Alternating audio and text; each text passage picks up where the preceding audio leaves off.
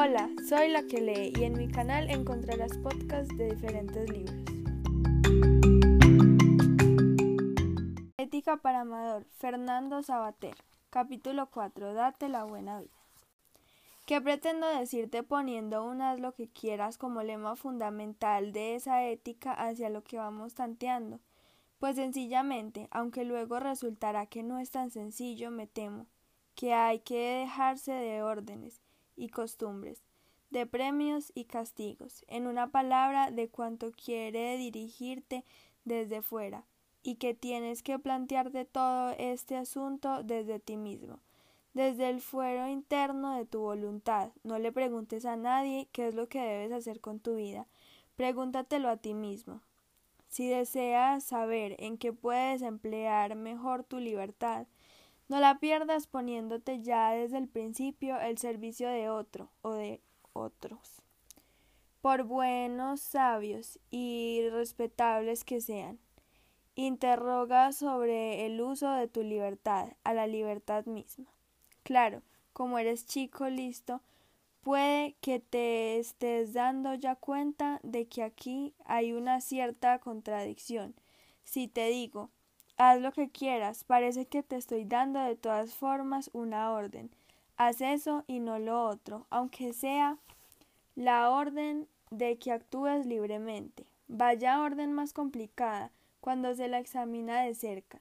Si la cumples, la desobedeces, porque no haces lo que quieres, sino lo que quiero yo, lo que quiero yo que te lo mando. Si la desobedeces, la cumples, porque haces lo que tú quieres en lugar de lo que yo te mando. Por eso es precisamente lo que te estoy mandando. Créeme, no pretendo meterte en un rompecabezas como los que aparecen en la sección de pasatiempos de los periódicos. Aunque procure decirte todo esto sonriendo para que nos aburramos más de lo debido, el asunto se rió. El asunto serio no se trata de pasar el tiempo, sino de vivirlo. Bien. La aparte contradicción que encierra ese haz lo que quieras no es sino un reflejo del problema esencial de la libertad misma, a saber que no somos libres de no ser libres, que no tenemos más remedio que serlo, y si me dices que ya está bien, que estás harto y que no quieres seguir siendo libre, y si decides entregarte como esclavo al mejor postor o jurar que obedecerás en todo y para siempre a tal o cual tirano, pues lo harás porque quieres, en uso de tu libertad, y aunque obedezcas a otro o te dejes llevar por la masa, seguirás actuando tal como prefieres. No renunciarás a elegir, sino que habrás elegido no elegir por ti mismo. Por eso un filósofo francés de nuestro siglo, Jean-Paul Sartre, dijo que estamos condenados a la libertad. Para esa condena no hay indulto que valga, de modo que mi haz lo que quieras no es más que una forma de decirte que te tomes en serio el problema de tu libertad, lo de que nadie puede dispersarte de la responsabilidad creadora de escoger tu camino. No te preguntes con demasiado morbo si mereces la pena. Todo este jaleo de la libertad, porque quieras o no, eres libre. Quieras o no, tienes que querer. Aunque digas que no quieres saber nada de estos asuntos tan fastidiosos y te deje en paz, también estarás queriendo. Queriendo no saber nada queriendo que te deje en paz a una costa de aborregarte un poco o un mucho. Son las cosas del querer, amigo mío, como dice la copla. Pero no confundamos este haz que quieras con los caprichos de que hemos hablado antes.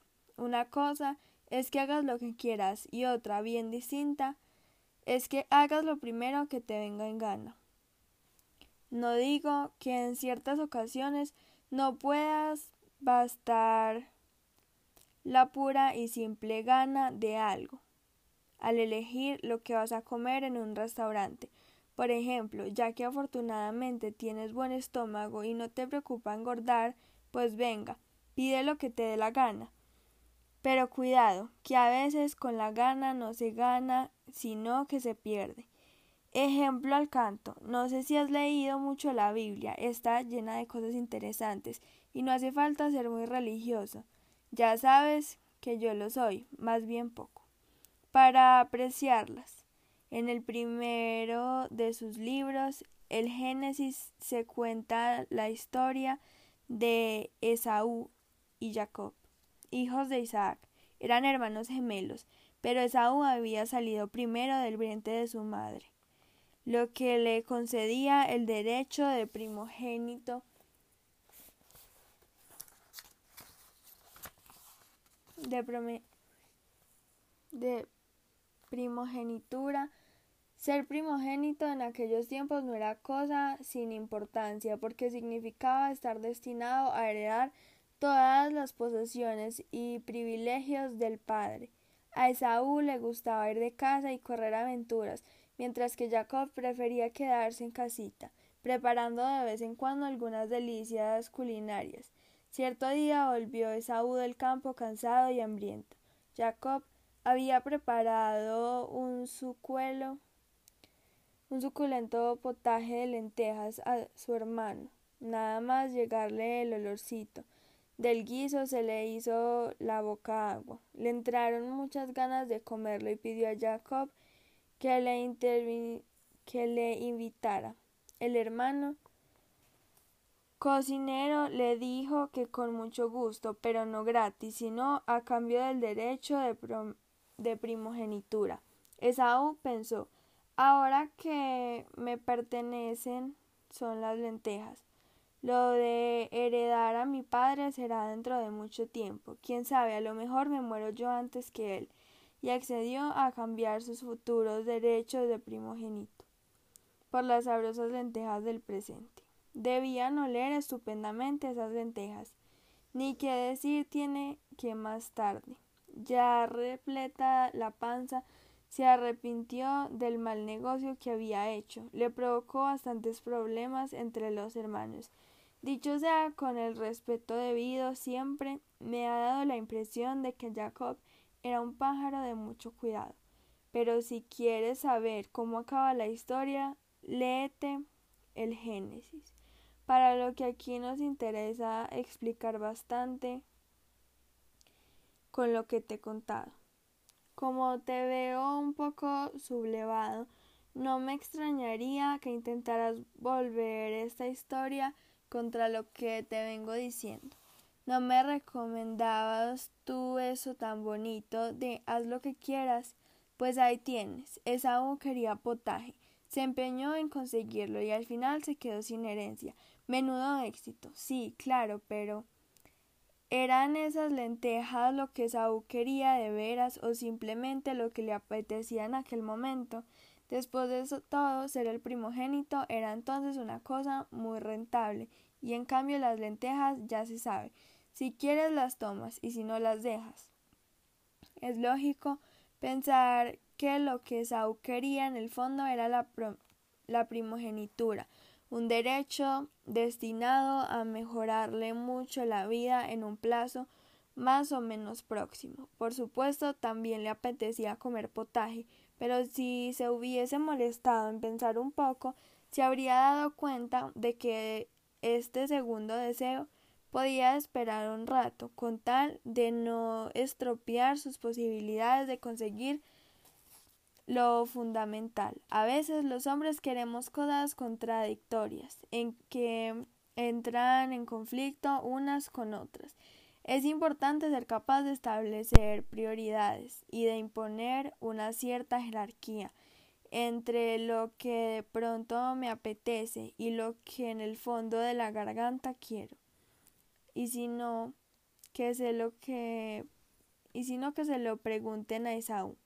En el cuento bíblico hay un detalle importante. Lo que determina a Esaú para que elija el potaje presente y renuncie a la herencia futura es la sombra de la muerte o si prefieres el desánimo producido por la brevedad en la vida. Como se ve, como sé que me voy a morir, de todos modos, y a lo mejor antes que mi padre, ¿Para qué molestarme en dar más vueltas a lo que me conviene? Ahora quiero lentejas y mañana estaré muerto. De modo que vengan las lentejas y se acabó. Parece como si a Esaú la certeza de la muerte le llevase a pensar en la vida. Ya no vale la pena. Que todo da igual. Pero lo que hace que todo da igual no es la vida, sino la muerte. Fíjate, por miedo a la muerte Esaú decide vivir, como si ya estuviese muerto y todo diese igual. La vida está hecha de tiempo. Nuestro presente está lleno de recuerdos y esperanzas, pero Esaú vive como si para él ya no hubiese otra realidad que el aroma de las lentejas que le llega ahorita mismo a la nariz. Sin ayer ni mañana. Aún más, nuestra vida está hecha de relaciones con los demás. Somos padres, hijos, hermanos, amigos o enemigos, herederos o heredados, etc. Pero Esaú decía que las lentejas, que son una cosa no una persona, cuentan más para él que esas vinculaciones con otros que le hacen ser quien es. Y ahora una pregunta. ¿Cumple Saúl realmente lo que quiere o es que la muerte le tiene hipnotizado, paralizado y estropeando su querer? Dejamos a Esaú con sus caprichos culinarios y sus líos de familia. Volvamos a tu caso, que es el que aquí nos interesa. Si te digo que hagas lo que quieras, lo primero que parece oportuno hacer es que pienses con detenimiento y a fondo qué es lo que quieres. Sin duda, te apetece muchas cosas, a menudo contradictorias, como le pasa a todo el mundo. Quieres tener una moto, pero quieres romperte la crisma por la carretera. Quieres tener amigos, pero sin perder tu independencia. Quieres tener dinero, pero no quieres avasallar al prójimo para conseguirlo. Quieres saber cosas y por ello comprendes que hay que estudiar, pero también quieres divertirte. Quieres que yo no te dé la lata y te deje vivir a tu aire, pero también que esté ahí para ayudarte cuando lo necesites, etc. En unas palabras, si tú vieras que resumir todo esto y poner en palabras sinceramente tu deseo global de fondo, me dirías, mira papi, lo que quiero es darme la buena vida. Bravo. Premio para el caballero. Eso mismito es lo que yo quería aconsejarte. Cuando te dije haz lo que quieras, lo que en fondo pretendía recomendarte es que te atrevieras a darte la buena vida y no hagas caso a los tristes ni a los beatos. Con perdón, la ética no es más que el intento racional de averiguar cómo vivir mejor. Si merece la pena interesarse por la ética es porque nos gusta la buena vida. Solo quien ha nacido para ser esclavo, o quien tiene tanto miedo a la muerte que cree que todo da igual, se dedica a las lentejas y vive de cualquier manera, Quieres darte la buena vida, estupendo, pero también quieres que sea buena vida. Que esa buena vida no sea la buena vida de una coliflor o de un escarabajo, con todo mi respeto para ambas especies, sino una buena vida humana es lo que te corresponde, creo yo, y estoy seguro de que de que a ello no renunciarías por nada del mundo. Ser humano, ya lo hemos indicado antes, consiste principalmente en tener relaciones con los otros seres humanos. Si pudieras tener muchísimo dinero, una casa más suntuosa que un palacio de mil de las mil y una noches, las mejores ropas, los más exquisitos alimentos, muchísimas lentejas, los más sofisticados aparatos, etc. Pero todo ello a costa de no volver a ver ni a ser visto por ningún ser humano jamás. Estarías contento. ¿Cuánto tiempo podrías vivir así sin volverte loco? No es la mayor de las locuras querer las cosas a costa de la relación con las personas, pero si precisamente la gracia de todas estas cosas escriba en que te permiten o aparecen o parecen permitirte. Relacionarte más favorablemente con los demás por medio del dinero. Se espera poder deslumbrar o comprar a los otros. Las ropas son para gustarles o para que nos envidien. Y lo mismo la buena casa, los mejores vinos, etc. Y no digamos los aparatos. El video y la tele son para verles mejor. El compact para verles mejor. Y así sucesivamente. Muy pocas cosas conservan su gracia en la soledad. Y si la soledad es completa y definitiva, todas las cosas se amargan irremediablemente. La buena vida humana es buena vida entre seres humanos, o de lo contrario, puede que sea vida, pero no será ni buena ni humana. Empiezas a ver por dónde voy. Las cosas pueden ser bonitas y útiles, los animales, por lo menos algunos, resultan simpáticos, pero los hombres lo que queremos ser humanos, no herramientas ni bichos, y queremos también ser tratados como humanos, porque eso de la humanidad depende en buena medida de lo que los unos hacemos con los otros. Me explico. El melocotón nace melocotón. El leopardo viene ya al mundo como leopardo. Pero el hombre no nace ya hombre del todo, ni nunca llega a serlo si los demás no le ayudan. ¿Por qué?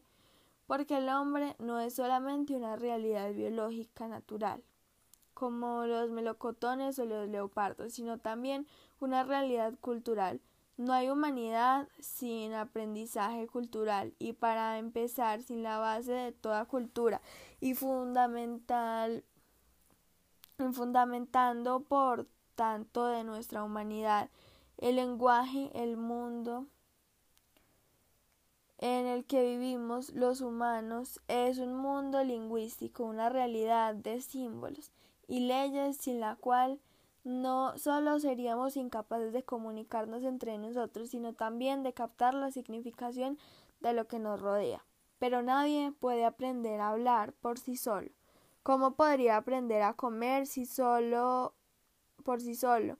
O a mear, con perdón, por sí solo porque el lenguaje no es una función natural y biológica del hombre, aunque tenga su base en nuestra condición biológica, claro está, sino una creación cultural que heredamos y aprendemos de otros hombres. Por eso, hablar a alguien y escucharle es tratarle como a una persona, por lo menos empezar a darle un trato humano. Es solo un primer paso, desde luego porque la cultura dentro de la cual nos humanizamos unos a otros, parte del lenguaje no es simplemente el lenguaje, hay otras formas de demostrar que nos reconocemos como humanos, es decir, estilos de respeto y de miramientos humanizadores que tenemos unos para otros. Todos queremos que se nos trate así, y si no, protestamos. Por eso las chicas se quejan de que se las trate como mujeres, objeto, es decir, simples adornos o herramientas, y por eso cuando insultamos a alguien le llamamos animal, como advirtiéndole que está rompiendo el trato debido entre hombres y que como siga así podemos pagarle con la misma moneda. Lo más importante de todo esto me parece lo siguiente, la humanización, es decir, lo que nos convierte en humanos, en lo que queremos ser. Es un proceso recíproco, como el propio lenguaje. ¿Te das cuenta? Para que los demás puedan hacerme humano, tengo yo que hacerles humanos a ellos. Si para mí todos son como cosas o como bestias, yo no seré mejor que una cosa o una bestia tampoco. Por eso, darse la buena vida no puede ser algo muy distinto. A fin, te das cuenta de dar la buena vida. Piénsalo un poco, por favor. Más adelante seguiremos con esta cuestión. Ahora para concluir este capítulo, de un modo más relajado, te propongo que nos vayamos al cine. Podemos ver, si quieres, una hermosísima película, dirigida e interpretada por Orson Welles, Cuida, Ciudadano Kane. Te da la te la recuerdo brevemente. Kane es un multimillonario que con pocos escrúpulos que con pocos escrúpulos ha reunido en su palacio de Xanadu una enorme colección de todas las cosas hermosas y caras del mundo. Tiene de todo, sin duda, y a todos los que le rodean les utiliza para sus fines, como simples instrumentos de su ambición. Al final de su vida, pasea solo por los salones de su mansión llenos de espejos que le devuelven mil veces su propia imagen de solitario. Solo su imagen le hace compañía. Al fin muere, murmurando una palabra. Rosebud. Un periodista intenta adivinar el significado de este último gemido, pero no lo logra. En realidad, Rosebud es el nombre escrito en un trineo con el que Kane jugaba cuando niño, en la época en que aún vivía rodeado de afecto y devolviendo afecto a quienes le rodeaban, todas sus riquezas y todo el poder acumulado sobre los otros no habían podido comprarle nada mejor que aquel recuerdo infantil, ese trineo, símbolo de dulces relaciones humanas, era en verdad lo que Cane quería, la buena vida que había sacrificado para conseguir millones de cosas que en realidad no le servían para nada y sin embargo la mayoría le envidiaba. Venga, vamos al cine, mañana seguiremos.